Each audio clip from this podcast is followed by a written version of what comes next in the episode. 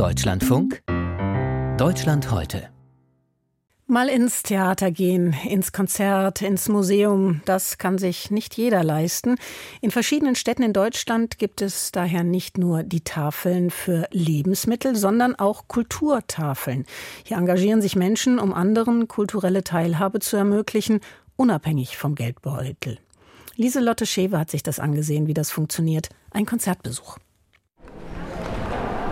Die Eingangshalle des Bremer Konzerthauses Glocke füllt sich langsam. Schuhe klacken über den glatten, glänzenden Boden, Stimmen schwirren durch die Luft. Durch die schwere braune Holztür kommen zwei Besucher. Markus Radetzky und Till Thompson sind an diesem diesigen Abend zu einem Konzert des portugiesischen Sängers Salvador Sobral gekommen. Sie sind besondere Konzertbesucher. Markus Radetzky ist Kulturgast der Kulturtafel, Till Thompson ist sein Kulturbegleiter.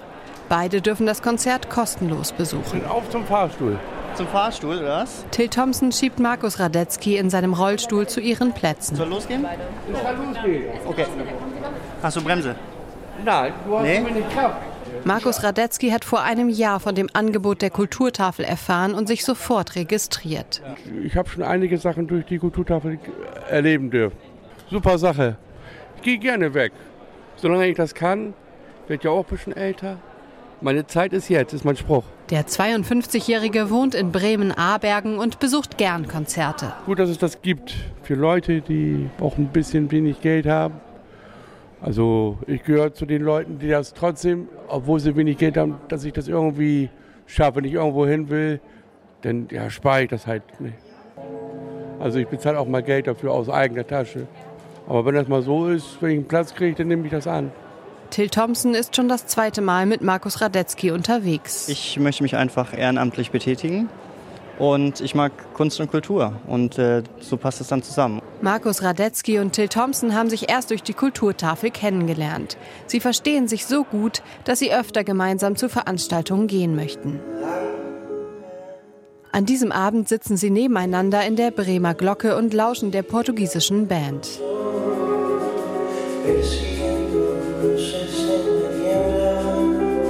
Carsten Dome ist Projektleiter bei der Kulturtafel.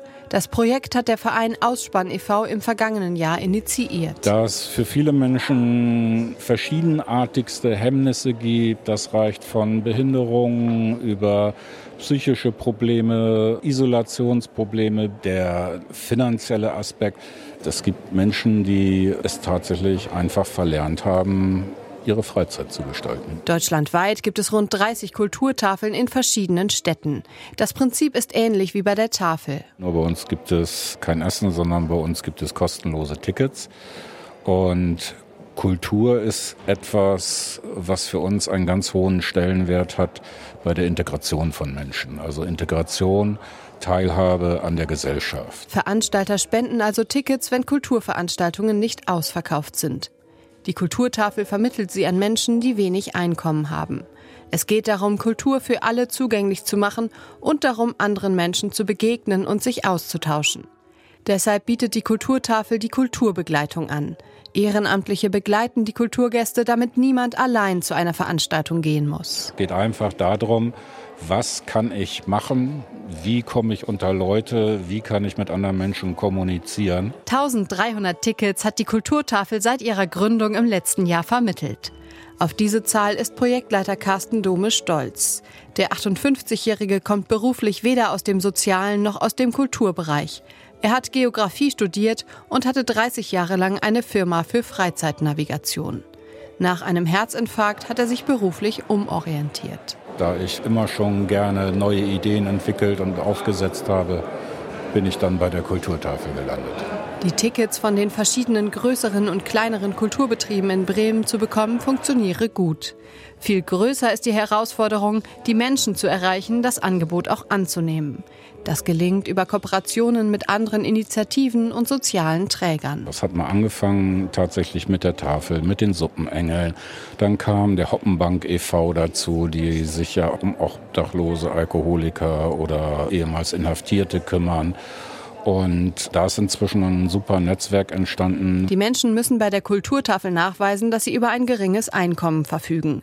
Bei den Veranstaltungen selbst bekommen sie dann Freikarten oder Gästelistenplätze. Sie haben Schilderungen von Kulturgästen, die sagen, ich war vier Jahre, war ich nicht mehr aus. Und dann komme ich ins Metropoltheater, gehe über diesen roten Teppich und dann gehe ich an die Kasse, und das ist nämlich unser Prinzip, und muss keinen Ausweis vorzeigen, ich bin arm, sondern ich stehe auf der Gästeliste.